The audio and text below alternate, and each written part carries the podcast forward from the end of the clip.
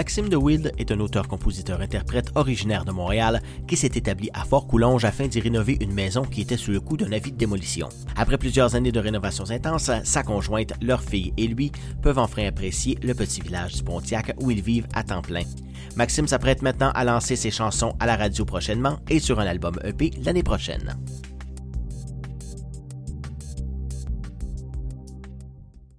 Maxime de Wild, bienvenue à l'émission, bienvenue à Les Formelles. Euh, tu, euh, bon, faut, je dois spécifier que tu es en direct de chez toi, chez à Fort-Coulonge. On y reviendra. Mais en partant, ce que je veux euh, aborder comme sujet, c'est ton nom. Parce que, bon, ton nom se prononce de Wild, et ça, je pense que tu le dis abondamment. Je pense que tu dois le prononcer au moins deux, trois fois par jour quand tu parles de, ta carrière. Parce que ben ton nom, ce n'est pas de mm-hmm. Wild, évidemment, c'est Galant. Mais explique-moi un peu comment tu as choisi The Wild et comment, comment le, chemin de pensée que tu as fait pour, euh, pour aller chercher ce nom-là. Ben, comme beaucoup de gens en chanson, j'ai voulu avoir un pseudonyme pour séparer un peu le, le, Maxime qui chante du Maxime qui fait tout le reste, euh, simplement pour avoir un nom de projet aussi. Mhm. Et j'ai cogité longtemps. J'ai même pensé m'appeler Maxime Goéland, euh, finalement. je suis assez content de ne pas avoir retenu ce nom-là. Euh, puis j'ai choisi finalement un nom qui est dans ma famille déjà. The Wild, c'est le nom de jeune fille de ma grand-mère maternelle. Donc, on va dire que le quart de ma famille s'appelle The Wild. C'est un nom belge. Et euh, j'ai toujours aimé ce nom-là, je le trouvais élégant. Puis, il faut dire d'ailleurs qu'il a un double sens. C'est-à-dire que oui, on dit The Wild avec la petite particule, mais tout le monde dit The Wild et ça peut même s'écrire The Wild. Bref, j'aimais ce petit double sens propre et en même temps sauvage. Je l'ai donc adopté euh, sans penser que personne ne prononcerait correctement. Naïvement, j'entendais le, nom de Wild depuis mon enfance et j'avais pas pensé à Oscar Wilde, dont le nom s'écrit exactement de la même façon. Bref, fait que je me fais euh, débaptiser finalement euh, assez souvent, mais ça ne me, me dérange pas du tout. Et aussi, bon, c'est un peu comment créer, éviter une confusion pour en créer un autre, parce que ton vrai nom, c'est Galant. Tu disais, bon, galant. il y en a Galant avec un D, il y en a qui l'écrivent Galant avec un T, il y en a qui l'écrivent un L, deux L. Donc, tu voulais éviter que les gens l'écrivent probablement euh, de la mauvaise manière. Et puis, bon, ça a donné une, erreur de prononciation. Comme quoi, faut pas, faut pas essayer d'éviter son destin. Je suis fait pour être, être mal nommé, c'est correct. Mais ce, que, ce qui m'a vraiment intéressé dans ton histoire, c'est que, euh, bon, tu es natif de Montréal, tu me disais dans mm-hmm. l'ouest de Montréal. Exact, et puis là, tu es à Fort-Coulonge. Et la raison est quand même assez spéciale. C'est pas tout le monde euh, qui, euh, qui s'en va à Fort-Coulonge euh, pour faire ce que tu as fait. Raconte-moi un peu qu'est-ce qui t'a mené à Fort-Coulonge. Ben, Fort-Coulonge, c'est un village que je connaissais déjà depuis un bon bout de temps parce que ma, copine, ma conjointe, a de la famille là-bas. Sa mère y est née, donc elle a encore des oncles et tantes, sa grand-mère. Donc, on y allait une ou deux fois par an. Je connais bien le village, et puis on a des connaissances là-bas. En 2013, euh, ma conjointe, euh, qui d'ailleurs s'appelle Suzanne Vallière-Nollet, je vais la nommer, et moi, on a fait un documentaire sur euh, le Pontiac, donc la MRC, la région. Un documentaire qui se consacrait en gros à la mémoire des personnes âgées, des aînés, et aussi aux lieux disparus du Pontiac, comme par exemple la voie ferrée et tout ce qui touche la foresterie. Donc, pendant le documentaire, par la force des choses, on y allait plus souvent, ce qui a, on peut dire, consolidé le lien avec la région puis le village. Et euh, à la toute fin, quand je montais encore le documentaire, on a entendu parler euh, d'une maison euh, qu'on avait déjà vue d'ailleurs, elle est en plein centre du village, qui allait être soi-disant démolie. une maison qu'on avait remarquée parce qu'elle avait du panache, bien qu'elle soit très mal en point, elle était abandonnée, aussi longtemps que je me rappelle. Et en apprenant qu'elle allait être démolie, euh, ben on n'a pas été à l'aise, on, ça nous travaillait. Finalement, de fil en aiguille, on est rentré en contact avec, euh, avec le propriétaire. Et euh, ça a été un processus ardu, mais on a fini par l'acheter pour la, sauver finalement de la démolition. Il a fallu s'entendre avec la municipalité parce que c'était un ordre de démolition de la municipalité. C'était une obligation de démolir. Oh, c'est assez difficile à contrecarrer quand il est rendu à ce point-là. Là. Ben, c'est-à-dire qu'il faut il faut montrer patte blanche puis dire qu'on va, oui, oui, bel et bien la restaurer puis que ce sera plus un danger public. Ça a pris un petit peu de négociation, mais on a fini par y arriver, heureusement. Puis ça a été un processus assez long. Là. On a commencé ça, on l'a acheté en septembre 2015. Donc ça va faire, euh, ça fait six ans, bientôt. Et j'ai trois ans de ma vie à peu près, je n'ai fait que ça. Je n'ai fait que rénover la maison. On n'y habitait pas encore d'ailleurs. C'était tellement lourd comme travaux que c'était impensable d'y habiter. Il n'y avait pas d'électricité, pas de plomberie, le toit coulait. Bref, il fallait faire les choses avant d'emménager. Donc, on habitait chez la tante de, ma conjointe pendant ce temps-là. Donc, c'est assez extensif comme, comme travaux qu'il y avait à faire. On, parle de, de, ramener ça pratiquement à la coquille puis de refaire littéralement tout, oui. pratiquement? Pratiquement. Euh, pour vrai, j'imagine mal euh, des travaux plus intenses. Euh, j'essaie d'imaginer un projet qui aurait une couche de plus, puis j'ai du mal à l'imaginer, sauf peut-être pour l'institutionnel, où des fois ils font des sortes de, mhm. de miracles pour récupérer du patrimoine. Non, là, c'était vraiment euh, tout ce qu'on peut imaginer faire sur une maison, on l'a fait, des fondations, la toiture, euh, l'isolation, la plomberie, l'électricité, le chauffage, tout, le plâtre, la charpente. Fait que j'ai appris beaucoup de choses dans le processus parce que je viens pas du tout du milieu de la restauration. Moi, j'ai étudié en littérature. Oh, on est quand même assez loin, là. Ouais, n'empêche que savoir lire, ça aide hein, pour mm. apprendre des choses. Euh, puis Internet aussi. Donc, euh, euh, combinant l'Internet et mon savoir lire, on va dire, j'ai appris pas mal de choses. Mm-hmm. Et ben, on a appris pas mal de choses. J'étais pas seul là-dedans, puis on a eu beaucoup d'aide. Puis j'ai bien aimé ce processus-là. C'est de, de, loin la, la, chose la plus imposante et que, que j'ai faite, en fait, de ma, jeune vie. C'est un gros projet. Puis c'est pas fini, mais le gros est fait. Mais surtout qu'on dit souvent que l'achat d'une maison, c'est le plus gros, euh, la plus grosse dépense qu'un couple va faire dans sa vie. Mhm. Encore quand on achète une maison, il faut la rénover au complet. Est-ce qu'il y a des moments donnés où on se dit euh, dans quoi je me suis embarqué littéralement? Des moments de découragement, est-ce qu'il y en a?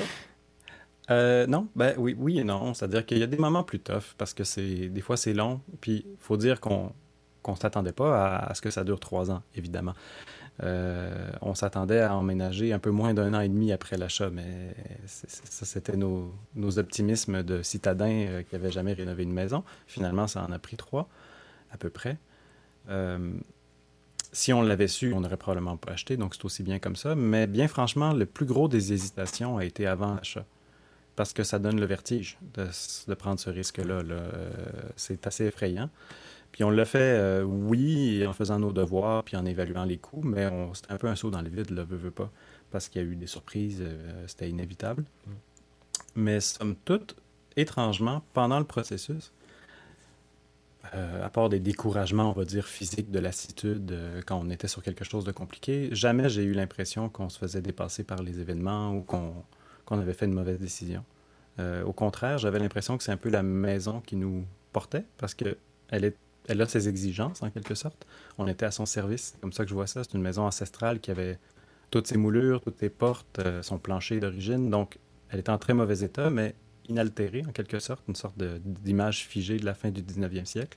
Donc, notre rôle à nous, c'était de la respecter finalement, puis de la remettre telle qu'elle devrait être euh, le plus possible. Donc, bizarrement, c'était facile. Les décisions n'étaient pas si difficiles à prendre. Il fallait juste respecter la maison.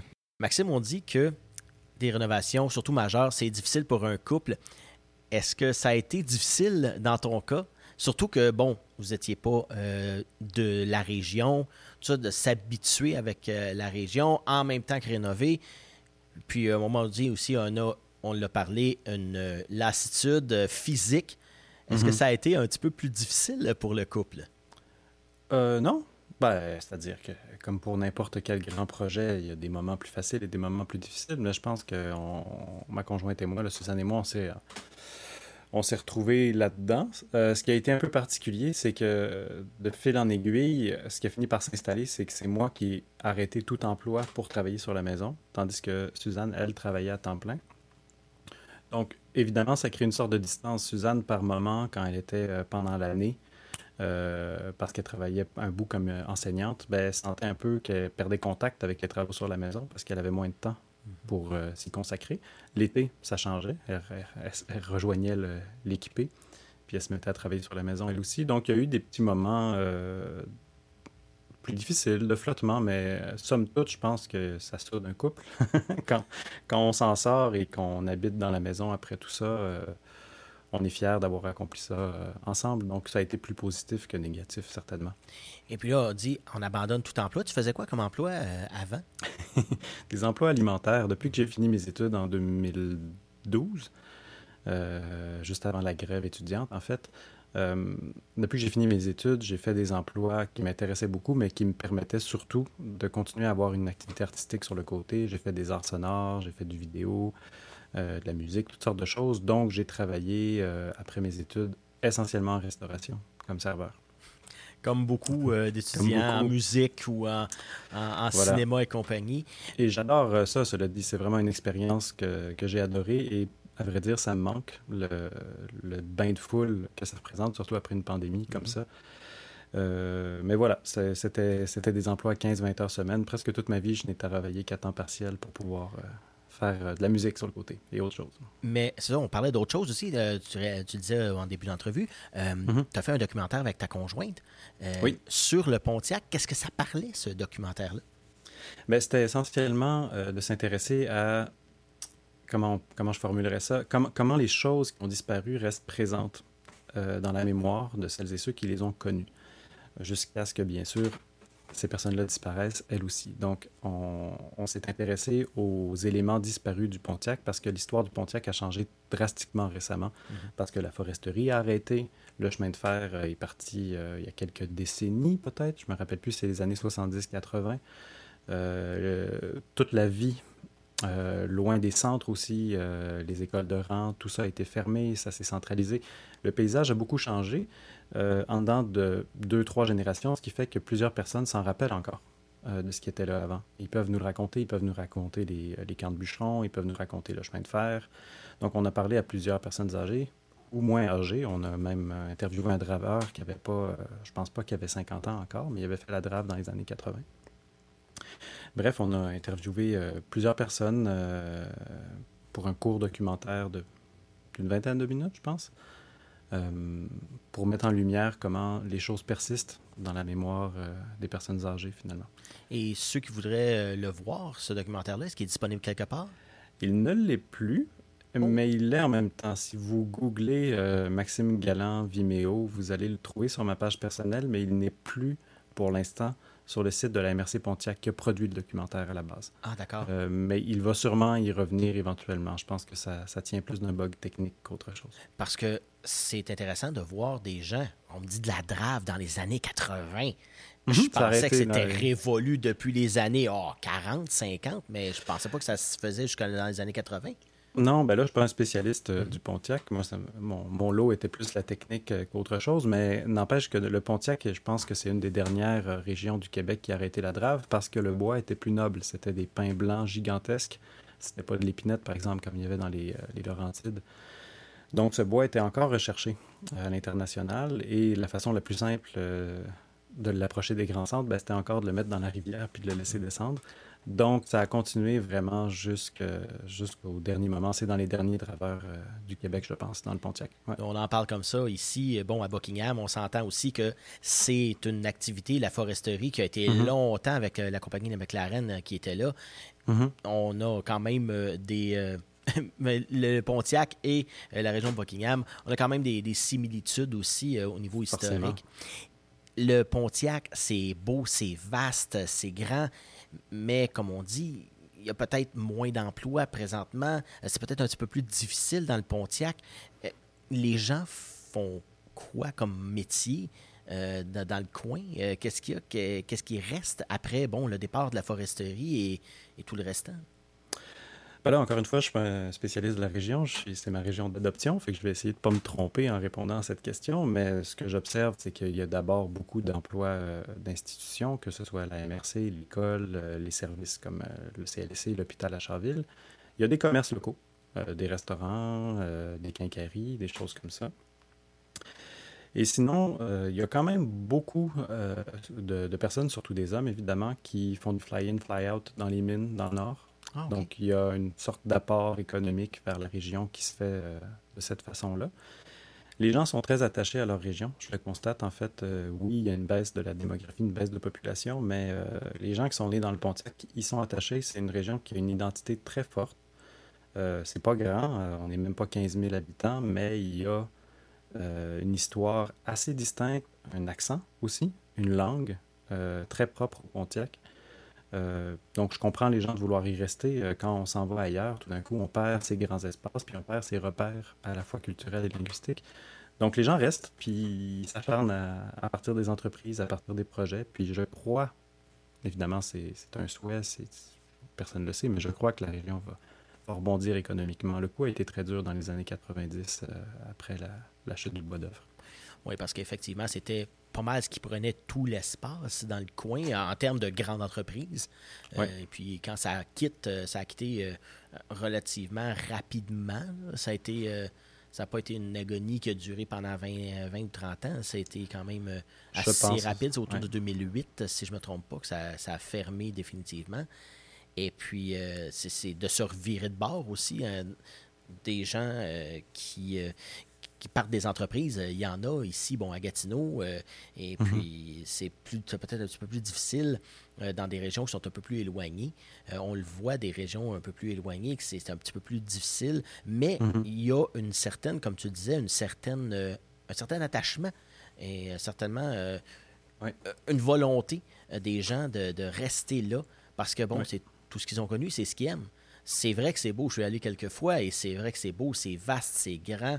Euh, S'en mm. venir en ville, c'est pas pour tout le monde. Bon, tu sais, tu as, fait le chemin inverse. Tu viens de la ville, tu arrives en campagne. C'est quoi le plus gros euh, choc euh, d'un citadin qui arrive en campagne? Dans ton cas, je sais pas si, tu as eu un choc culturel ou si tu as eu quelque peu de, de choc. non, étonnamment, j'en ai pas eu. Euh, je, pense que je savais plutôt bien à quoi m'attendre. Euh, on, voulait déménager en région. C'était entendu depuis longtemps qu'on allait le faire à un moment donné. La maison, avec l'acte de démolition, a un peu précipité les choses. Mais on savait qu'on allait partir en région. Personnellement, plus que la région en général, je dirais que j'aime la vie de village. Euh, je ne sais pas si j'irais habiter au, fond du bois ou sur un rang, mais être au, cœur d'un village, moi j'aime beaucoup ça. Il y a une proximité, il y a chaque geste est significatif. On va à l'épicerie, euh, ben, on rencontre plein de gens qu'on connaît. Donc, ça tisse une histoire à travers la journée, comparé à l'anonymat d'une ville comme Montréal, que j'aime beaucoup d'ailleurs. J'aime beaucoup Montréal. Euh, mais c'est juste un peu différent. Euh, c'est plus significatif. Sinon, ben, j'ai découvert ce que c'était d'arriver dans un petit village en menant un aussi gros projet qu'on a fait.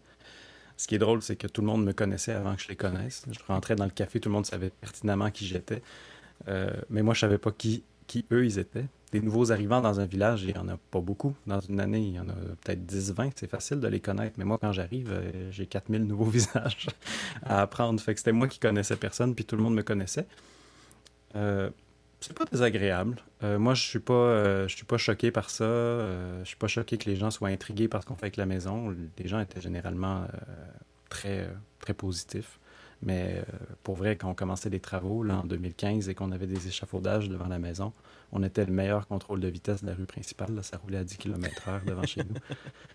Fait que c'est comme ça que ça s'est passé. Puis, somme toute, euh, c'est très positif. Au bout de 5-6 ans, ben, je peux dire qu'on a un, grand réseau de contacts finalement. Oui. Beaucoup d'amis, puis sans compter la famille qui était déjà là, évidemment. Les gens vous voient aussi comme étant un, sauveur du patrimoine. Euh, peut-être, j'imagine. Euh, surtout si la maison avait un peu de panache, s'il euh, y avait une histoire dans cette maison-là, eh bien, mm-hmm. le fait que vous la rénoviez, ben souvent, ça peut, euh, ça peut donner une certaine lueur d'espoir aussi à, certains, dire Ah mon Dieu, OK, notre, région intéresse tellement quelqu'un qui est prêt à investir beaucoup d'argent pour rénover une maison patrimoniale. ta, maison mm-hmm. est datée de quelle année environ? On, ne peut que soupçonner, mais la meilleure date qu'on a, c'est 1897. Ah, d'accord. Euh, donc, 19e euh, siècle, euh, début du 20e. Toute fin du 19e, oui, voilà. C'est ça. C'est aussi une maison qui doit être inspirante. on s'est rencontrés lors d'un spectacle totalement à brûle pour moi. Mm-hmm. J'allais voir ma belle-fille qui chantait juste après toi. Ah qui était censée chanter avant, mais finalement, bon, il y a eu un petit, un petit peu. Tu as, démarré le, spectacle. Mm-hmm. Et puis, j'ai adoré une de tes chansons. Je pense que c'est la première que tu as fait. Mm-hmm. C'est une chanson qui parle justement de toi, de pourquoi tu fais ce métier-là, pourquoi tu as envie de, faire ce métier-là. C'est très drôle. Un peu euh, une dégaine, je dirais, à la. Euh, bon, pour les plus jeunes, Émile Bilodeau, mais je comparais aussi. Ben, même le look euh, m'a fait penser un peu à Stéphane Archambault de mes aïeux. Mm-hmm. puis un peu aussi, là, vraiment, une expression qui est, qui est propre à toi. c'est mhm. vraiment spécial. Et puis, justement, tu disais qu'en secondaire 3, tu es, arrivé devant une scène pour un secondaire en spectacle ou quelque chose comme ça. Et puis, c'est là que tu as eu la piqûre. Sa piqûre-là, ça a continué, évidemment. Ouais, c'est un peu gênant. des fois, bizarrement, naïvement, on se dit qu'on va dire des choses dans une chanson, puis personne va nous le ramener. c'est une chanson. Mais oui, effectivement, euh, je dis dans la chanson que en secondaire 3, j'ai chanté deux tonnes euh, au concert de fin d'année, puis c'est absolument vrai. C'était la première fois que je chantais devant du monde. J'avais à peine appris à jouer de la guitare depuis un an, puis euh, j'étais, je passais assez inaperçu au secondaire. J'étais j'avais des bonnes notes, puis j'étais timide. Alors, euh, c'est ça. J'avais pas un gros réseau euh, euh, d'amis. J'étais pas populaire pour deux scènes. Puis quand j'ai fait ces, chansons-là, ça a été un standing ovation à, chaque, chaque chanson. et puis toute la journée d'après, qui était une sortie scolaire, tout le monde m'en parlait, tout le monde me félicitait. Des gens dont je connaissais même pas le nom. Et oui, ça donne un buzz, puis ça donne envie de retrouver ce, ce sentiment-là. Euh, cela dit, je pense que c'est une raison tout à fait malsaine de faire quoi que ce soit dans la vie. Je pense que de chercher euh, la popularité, puis le, comment dire, cette, sorte de sentiment de gloire éphémère, c'est pas une bonne raison pour faire de la musique. Et plus j'en fais, moins c'est pour ça que je la fais, parce que je pense que c'est très fragilisant de faire quoi que ce soit pour euh, être connu ou être populaire ça nous expose au rejet finalement. Alors que si on le fait pour le plaisir, ben, quoi qu'il arrive, on le fait pour le plaisir. Je suis beaucoup plus dans cette mentalité-là. N'empêche que je le dis quand même dans cette chanson, puis c'est toujours en partie vrai.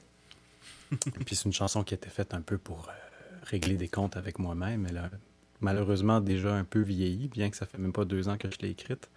Euh, cela dit, là je fais ma promo, euh, elle va sortir en single version version avec des musiciens et tout en janvier prochain. Donc, si vous écoutez la vidéo euh, plus tard, les, spectateurs sur YouTube, par exemple, ben, c'est en janvier 2022, suivi du EP de quatre chansons euh, en février, tout de suite après.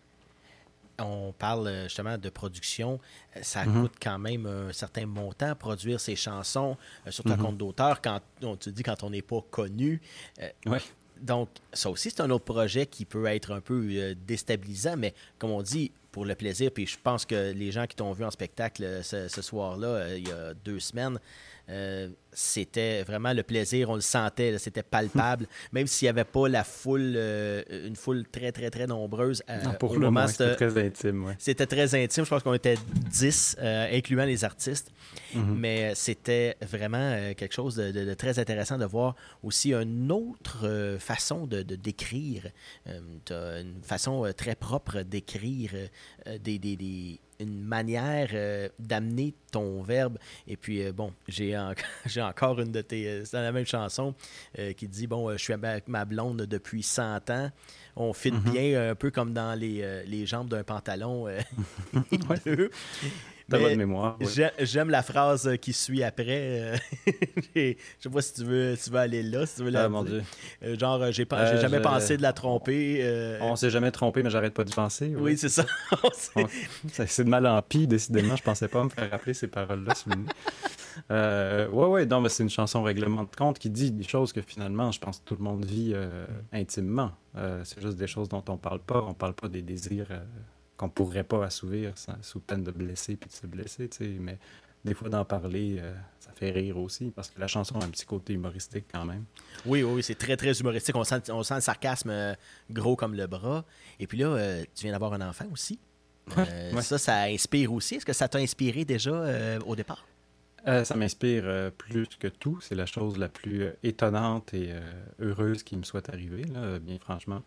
Euh, puis euh, c'est ça. Là. Puis en plus, je suis en congé parental, soit dit en passant. Euh, mhm. de, il y a deux semaines, dans le fond, fin août jusqu'à Noël environ. Donc, je suis à la maison, je m'occupe d'elle. Elle a environ sept mois, ma fille en ce moment. puis c'est c'est une très belle chose qui m'est arrivée. Puis oui, ça m'inspire. cela dit, depuis qu'elle est née, je suis beaucoup plus dans la promotion et la préparation de spectacles avec des musiciens que dans l'écriture. Donc, euh, ça m'a aidé à finir une chanson. Pour être franc, c'est pas mal tout pour l'instant. Mais je commence, ça commence à me brûler de me remettre à écrire, mais il faut ce qu'il faut. euh, d'abord sortir l'album, puis après se remettre à écrire. Parce que pour quelqu'un qui étudie en littérature, l'écriture, mhm. c'est pas mal euh, son, le dada, c'est pas mal ce qui nous, ce qui nous drive. C'est vrai, cela dit, il y a beaucoup de gens qui étudient en littérature et qui, qui, écrivent pas, ou à, part pour des travaux d'analyse. Il, il, y a une grande peur de l'écriture chez tout le monde, incluant chez les gens en écriture. Mais personnellement, ça m'a toujours intéressé. L'angoisse de la page blanche, est-ce que tu l'as? Euh, non, c'est une métaphore qui a le dos large. Je trouve que la page devient beaucoup plus angoissante quand il y a trois lignes dessus. Euh, parce que là, quand il y a trois lignes dessus, on a un fil qui se dessine.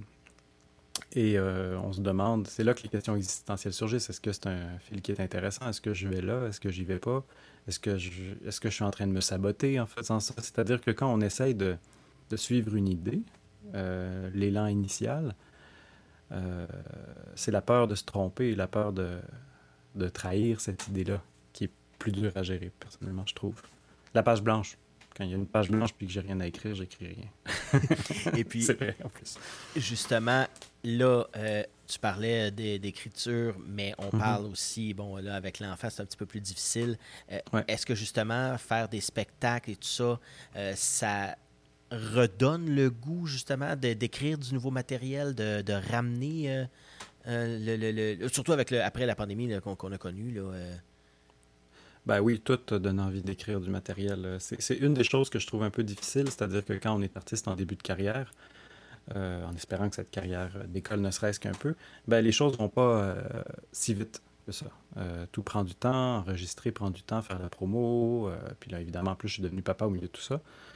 Donc, euh, ça va prendre du temps avant que j'ai vraiment une vraie fenêtre d'écriture parce que personnellement, j'ai besoin de, temps. Je ne peux pas me dire que j'écris le soir avant de me coucher. J'ai besoin d'une demi-journée, puis de façon répétée.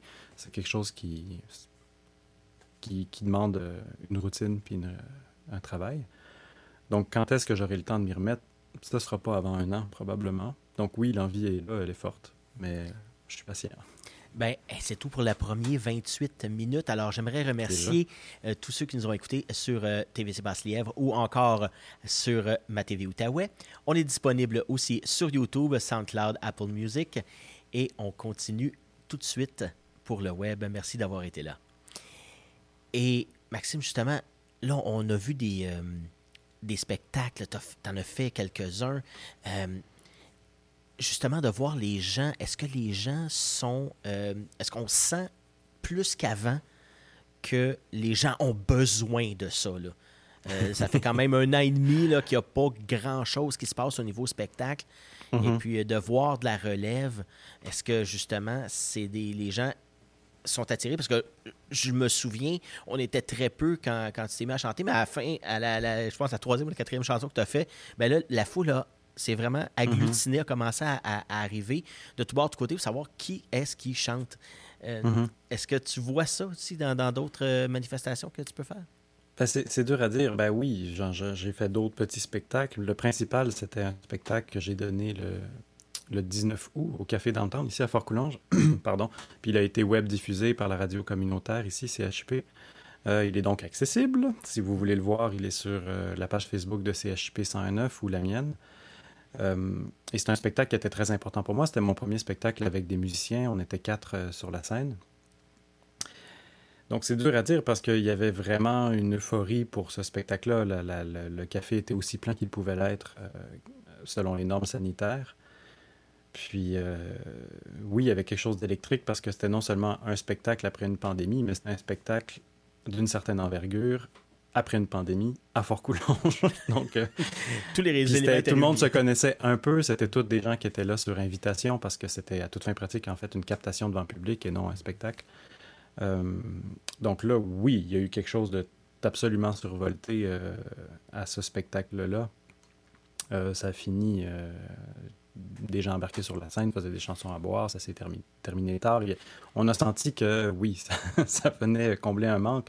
Cela dit, j'ai aussi un excellent souvenir de mon spectacle, euh, mon premier spectacle à Montréal, en solo, au Petit Bar de la Chanson à Montréal, euh, en décembre 2019. Euh, c'était avant la pandémie, personne ne savait que ça s'en venait, et pourtant, je pense qu'on était 50 dans le Petit Bar. Si vous connaissez la place, c'est grand comme un corridor. on ne pouvait pas traverser le, bar pour aller aux toilettes sans marcher sur des gens. Les gens étaient assis par terre. Donc, il y avait il y avait ça aussi qui, me... C'est ça que je cherche. en fait, c'est ça que j'aime. J'aime beaucoup plus, beaucoup plus que tout le reste, faire des spectacles devant, devant public. C'est ça qui me, qui nourrit. Là. On parlait des applaudissements en secondaire 3. C'est ça le fun. Je pense que tout le monde recherche ça, public euh, ou, musicien. Mais je me questionne pour l'industrie. Je ne sais pas si les habitudes vont revenir comme avant. Euh, je pense que c'est une inquiétude que tout le monde a, on le souhaite, là, parce que ça, ça fait déjà mal, ça ferait mal que ça rebondisse pas à un moment donné c'est sûr que là, il y a beaucoup, beaucoup d'artistes qui sont peut-être un peu dans le. Euh, surtout ceux en émergence, je dirais, bon, euh, ceux qui ont qui sont déjà très connus, qui avaient des spectacles déjà de, de, cédulés, de bouquets. De... là, il faut qu'ils en fassent deux ou trois pour justement liquider les billets qu'ils avaient déjà vendus. Donc, les dates, mm-hmm. se, les dates se, prennent assez rapidement. Et puis, on ne sait jamais un peu trop qu'est-ce qui va nous pendre au bout du nez. Euh, est-ce mhm. qu'on va, euh, est-ce qu'on va aller? Là, on sait qu'on ne veut pas retourner à l'état de confinement, mais est-ce qu'à un moment donné, ça va, ça va redevenir? Donc, pour les artistes émergents, c'est peut-être un peu plus, euh, un peu plus difficile, justement, d'avoir des, des, places où s'exprimer. Ben, complètement. personnellement, j'ai eu la chance d'être très émergent, dans le sens que j'avais pas. Je, sortais de studio quand la pandémie est arrivée, donc j'ai pu continuer à travailler dessus. Donc, oui, ça a mis du retard sur mon projet, mais j'avais aucune date de spectacle. J'étais en train de travailler sur des enregistrements. Euh, donc, j'ai pas eu d'engagement à repousser euh, ou quoi que ce soit, mais je suis de près beaucoup d'artistes euh, par les réseaux sociaux que je connais personnellement, puis c'est fou à quel point leur vie a été chamboulée. D'une certaine façon, je suis chanceux que je n'ai été qu'au début de cette aventure-là. mais même les artistes établis, je veux dire, à un moment donné, quand c'est comme ça que tu payes tes, tes, tes billes, ben si, ça arrête, il faut trouver une autre façon de, vivre. Est-ce que justement, c'est peut-être pas plus difficile pour eux qui vivent de ça, de se retrouver sans emploi d'une journée à l'autre, puis on ne sait pas quand est-ce que ça va revenir et si ça va revenir d'une certaine manière. Bon, si toi, tu as un autre emploi sur le côté, que tu fais ça bon, euh, pour le plaisir maintenant, que tu travailles à monter, euh, à, monter ton œuvre, ben c'est un petit peu ça change un peu moins le quotidien finalement.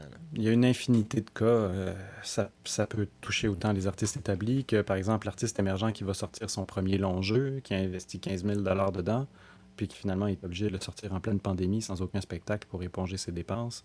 Euh, il y a eu toutes sortes d'histoires euh, aussi tristes les unes que les autres, et plusieurs ont été extrêmement courageux et résilients là-dedans, puis ont on fait les, choses avec bonne humeur malgré tout. Moi, je suis assez admiratif des artistes que j'ai vus euh, dans la pandémie, vraiment. Oui, puis bon, je vais revenir au spectacle euh, où je t'ai croisé. Euh, mhm. C'était été la première chose. J'ai regardé ma conjointe, puis j'ai dit, lui, il faut que je lui parle, il faut qu'il soit à mon émission, parce qu'il y a vraiment une histoire, une, euh, vraiment un, verbe que j'adore. J'aime ça, des chansons un peu plus sarcastiques, un peu plus noires, un peu plus... Mhm. qui, vont vraiment vers le, dedans de l'humain qu'on n'ose pas mhm. aller. Et puis toi, tu y vas, puis tu ne te gênes pas d'y aller c'est le, fun de, le fun de voir ça. Et puis, j'aimais aussi le. tu dis que tu es timide, mais c'est drôle quand tu prends ta guitare, la timidité tombe. Euh, puis je te regardais mm-hmm. après le spectacle, tu étais assis tout seul, un petit peu dans ton coin, tu regardais, tu regardais les autres artistes euh, performer. Et puis, euh, vraiment tout timide. Mais justement, est-ce que ça ne permet pas de faire une certaine coupure entre les deux? Ah ben, il y a un Maxime sur scène et un Maxime hors scène. Ben, définitivement. Puis ça, euh, c'est quasiment un cliché de le dire. Il y a tellement d'artistes qui sont comme ça, incluant des comédiens. Euh, ça arrive très souvent que des gens qui aiment la scène et ils sont confortables, sont pas confortables dans les interactions sociales, on va dire normales. surtout, surtout dans ce genre de situation où je connaissais pas grand monde, où il fallait faire, euh, entre guillemets, du small talk ou en tout cas s'introduire et tout ça bon, je pas, euh, j'ai grandi maintenant, j'ai pas la timidité de mes 15 ans, mais euh, ça demeure quand même un exercice compliqué pour moi de socialiser. Puis d'ailleurs, il y a une de mes chansons qui en parle euh, de ça. donc oui, la scène, et je sais pas pourquoi, on est vraiment une, sorte de, de type comme ça. Il y, a, plein de personnes qui sont comme moi, qui, qui sont timides dans la vie, mais heureux sur scène. Je sais pas l'expliquer. C'est peut-être l'énergie du public qui, qui, nous transmet. Euh. Ouais, mais c'est pas juste sur scène. C'est-à-dire que depuis que j'étais à l'école, j'ai toujours aimé les exposés oraux. J'ai jamais eu de difficulté à parler à un groupe. Euh, qui est souvent une angoisse numéro un. c'est Je sais, mais c'est comme ça. Je sais pas l'expliquer davantage. J'aime ça. Je me sens confortable. Et puis là, bon, on parlait du EP, quatre euh, chansons, un single qui va sortir. Après ça, est-ce qu'on y va vers l'album? Est-ce qu'on est-ce que l'ultime album, est-ce que, est-ce que l'album est encore quelque chose qui se fait dans le milieu?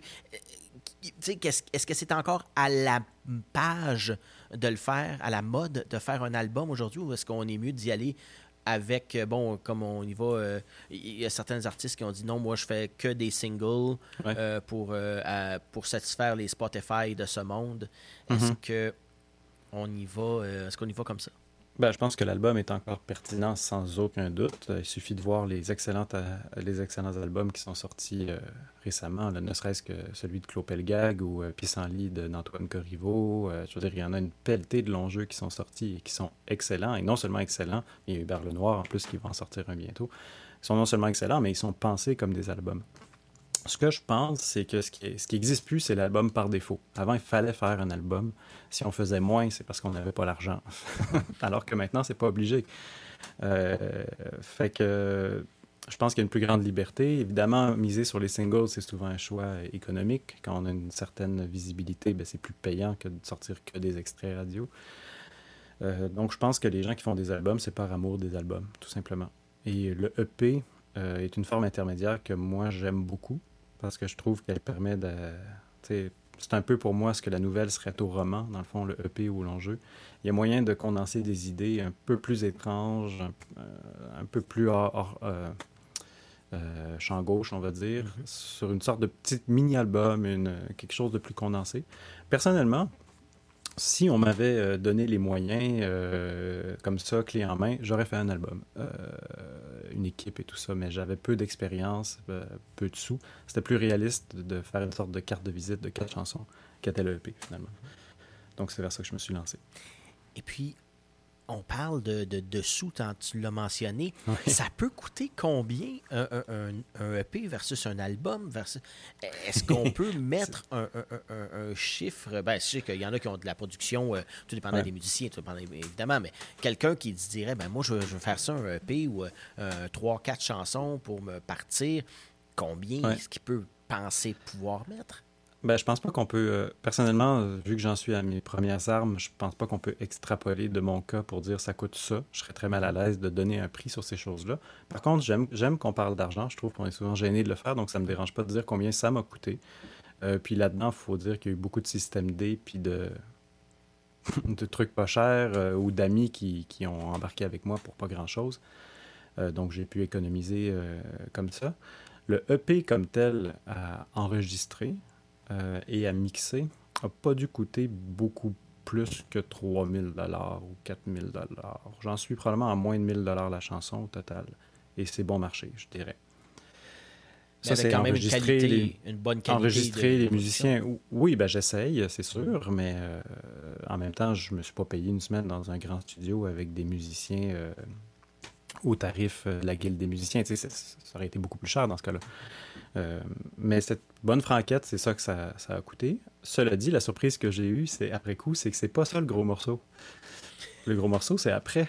Et ça, ça, je suis un peu tombé de ma chaise quand j'ai découvert ça. Puis de fait dans l'aiguille, des gens de l'industrie m'en ont parlé, des gens qui étaient intéressés, de, soit de distributeurs ou de maisons de disques qui voulaient pas nécessairement s'engager en licence, mais qui voulaient bien m'accompagner, m'ont expliqué comment faire et tout ça. Puis là, si on additionne euh, le graphisme de pochette, euh, la relation de presse, le pistage radio, euh, bref, la publicité sur les réseaux sociaux, si on veut bien faire les choses, et je pense qu'on n'a pas trop le choix.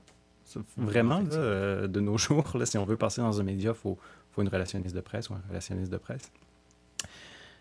L'autre morceau est facilement 6000. Euh, donc au total, je dirais que c'est une aventure à 10 000 de sortir quatre chansons, pour moi. C'est comme ça que ça, ça a tourné. Donc, à 2500 dollars la chanson. Euh, On peut voir ça comme ça. Et puis, se faire remarquer, euh, c'est assez difficile aussi. Bon, pour avoir été directeur musical d'une station de radio, j'avais, bon, il y a un site euh, qui existe que les gens connaissent, 45 tours, les musiciens connaissent euh, ce site-là. C'est un site où les gens euh, vont déposer leurs mhm. chansons moyennant une certaine rétribution. c'est pas tellement cher, mais le problème, c'est que le directeur musical l'écoute et c'est pas toutes les chansons qui vont se faire écouter par tous les directeurs musicaux. Et il faut aussi que ça tombe dans ce que la radio veut passer dans, comme, euh, chose. Et, disons que maintenant, j'ai remarqué un peu que les stations vont vers des classiques beaucoup, beaucoup, beaucoup. Et puis, il y a très peu de gens, de nouveaux, euh, qui vont passer euh, l'étape du filtre du, de, la, programmation. C'est de là que les, les relationnistes de presse vont aider, j'imagine. Euh, ben, en fait, c'est plus le, tracking radio. C'est mhm. une autre personne. qui fait que ça. C'est une, ouais, une personne qui s'occupe uniquement de contacter les directrices, les directeurs musicaux. Mhm. Euh, ça inclut aussi les radios satellites. Euh, bref, tout ce qui est radio. c'est une personne qui ne gère que ça. Et souvent, c'est un métier. C'est-à-dire que cette personne-là fait ça à temps plein et a déjà des contacts privilégiés avec les personnes qui font la direction musicale et donc peut cibler les radios euh, mm. selon leur goût. Pour avoir travaillé euh, en radio, moi, je faisais pas du tout de direction musicale, mais je, voyais un peu comment ça se passe. Ça passe presque juste par le pistage. C'est très rare qu'on va tomber sur une chanson et dire Ah, celle-là, on va la mettre. Généralement, c'est des pisteurs qui envoient les dernières nouveautés par courriel. Faut je par me souviens, oui, effectivement, les mm. gens, euh, puis il y, en a qui m'appelaient souvent, souvent les pisteurs radio. J'avais aussi des relationnistes de presse qui essayaient de, justement, quand le pisteur radio, bon, il essayait d'en remettre un peu plus. C'est un rôle qui. Des fois, la, personne qui fait la relation va aussi faire le pistage et mhm. inversement. C'est vrai que des fois, c'est un rôle qui est, euh, qui est, partagé par la même personne, effectivement. Et puis, euh, justement, c'est de se rendre compte de ces pisteurs-là, d'aller vers le bon pisteur, j'imagine aussi, là. Parce que euh, mhm. est-ce que la personne ça dépend aussi, ça doit dépendre euh, au niveau euh, monétaire aussi. Il doit avoir quand même. Ça, je suis pas au courant de, ces, de ces choses-là au niveau monétaire pour l'artiste. Mais justement, si on va avoir un bon pistage, est-ce qu'il faut aller vers tel ou tel ou tel type de personne ou tel type d'entreprise de, de pistage radio? J'aimerais tellement avoir la réponse, mais je débute là-dedans, puis c'est pas quelque chose qu'on peut apprendre dans une vidéo YouTube. Il faut parler aux gens. donc, j'en connais plus qu'il y a quelques mois, mais j'en suis à mes débuts, donc je serais, bien gêné de recommander quelqu'un sur le pistage radio. Mhm. Moi, ça s'est fait de bouche à oreille. Euh, en ce moment, toute l'industrie est débordée. Euh, les productions ont doublé, à toute fin pratique. Il y a deux fois plus d'albums qu'avant la pandémie, parce que tout le monde a fait des albums pendant la pandémie. Donc, euh, c'est même c'est même difficile de trouver quelqu'un qui va faire le pistage parce que souvent leurs agendas sont complets pour plusieurs mois. Ah, OK. ah oui, tout tout est complet. Euh, les distributeurs ont dû couper dans le gras des, des engagements qu'il y avait parce qu'à un moment donné, on ne peut pas tout sortir d'un coup. Donc, le fait de sortir ça en février m'a aidé finalement parce qu'au départ, je voulais le faire au mois d'août, euh, avant mon congé de paternité. Puis finalement, j'ai pris une grande respiration je me suis dit, bon, j'ai patienté euh, plus d'un an, je peux bien patienter cinq mois de plus. Et en fait, ça m'a rendu service parce que lorsqu'on contacte des professionnels pour un album qui va sortir dans six mois, là, tout d'un coup, ça devient possible. Il y a de la place dans l'agenda et ça peut aller. Euh, mais c'est à ce point-là rempli en ce moment que. Surtout au mois de février, bon, c'est un petit peu plus calme, euh, si je peux dire, dans l'industrie, euh, dans ces, dans ces mois-là. L'hiver, bon, on le sait. c'est une date à éviter, normalement. On dit sortir ça en septembre, avril, avant Noël. Bon, il y a les trois pôles mais en fait, je me suis fait dire par ma relationniste de presse d'éviter à tout prix la rentrée culturelle de cette année. Elle dit il y a trop d'affaires. Elle dit tu vas passer inaperçu de toute façon. Fait que finalement, euh, je me suis fait dire par quelques personnes de confiance que février était mieux. Mais qui sait? C'est toujours un, coup de dé hein, de lancer quelque chose. Ben, c'est de tomber aussi dans les bonnes. Euh, un, dans les bonnes grâces euh, des directeurs musicaux, de, de, de, passer à la radio, de passer un peu partout, mais c'est que les gens aussi ont une offre qui est maintenant avec euh, les YouTube de ce mhm. monde, une offre internationale. C'est difficile de trouver sa niche. Il faut pratiquement aller les chercher un par un. Oui. Ben moi, pour être franc, cette poutine-là de promotion, euh, c'est pas trop ma tasse de thé, mais j'ai pas eu le choix de m'y mettre parce que je suis un artiste émergent puis c'est à moi de le faire. Euh, mais si jamais il m'est donné de signer avec un label, euh, moi, ça va me faire plaisir de donner la moitié de mes droits pour que quelqu'un d'autre fasse ça à ma place puis gère toutes ces affaires-là parce que je pense pas que c'est là-dedans que, que je brille. Et puis, tu, parlais de rejoindre les gens, euh, la niche et tout ça. Mais je pense que ma niche, c'est ma voix, c'est ma façon d'écrire des mm-hmm. chansons. Et je pense pas à du marketing quand j'écris. Je pense à dire des choses qui me semblent importantes et nouvelles d'une façon nouvelle. C'est tout. Moi, j'essaie pas de plaire ou j'essaie pas de. Bien sûr, on essaie toujours de plaire, mais j'essaie pas. J'ai pas une réflexion de marché ou de marketing ou de radio quand j'écris. Alors, c'est dur après coup de penser de cette façon-là, personnellement, je trouve. De dire, euh, je, vais, je vais écrire sur tel sujet parce que, bon, c'est le sujet à la mode. Euh, oui, ça, ça arrivera pas, je pense pas. C'est comme là, on, parle de pandémie, là, tout le monde a fait des chansons là-dessus là, un peu euh, et ils vont continuer à la faire. Euh, Qu'est-ce qu'ils ont eu pendant, ce temps-là, justement. C'est sûr que bon, ça s'inspire. Ben oui, tout le monde est passé par là. C'est normal, a priori, d'écrire une chanson là-dessus. Euh, je sais pas si je le ferai, cela dit. Je commence à en avoir marre d'entendre parler de pandémie. Pas, ça ne m'inspire pas grand-chose, pour être franc, cette, cette situation, bizarrement. Ben, en tout cas, on te souhaite que l'inspiration soit au rendez-vous, euh, que justement que tu puisses passer euh, des euh, beaux moments avec ta petite fille qui vient de qui vient de naître, qui est encore un, petit bébé qui va grandir assez vite. Donc, c'est bien de profiter mm. de ces temps-là. Merci beaucoup d'avoir été avec nous, Maxime. C'est moi qui te remercie. Merci beaucoup. Merci.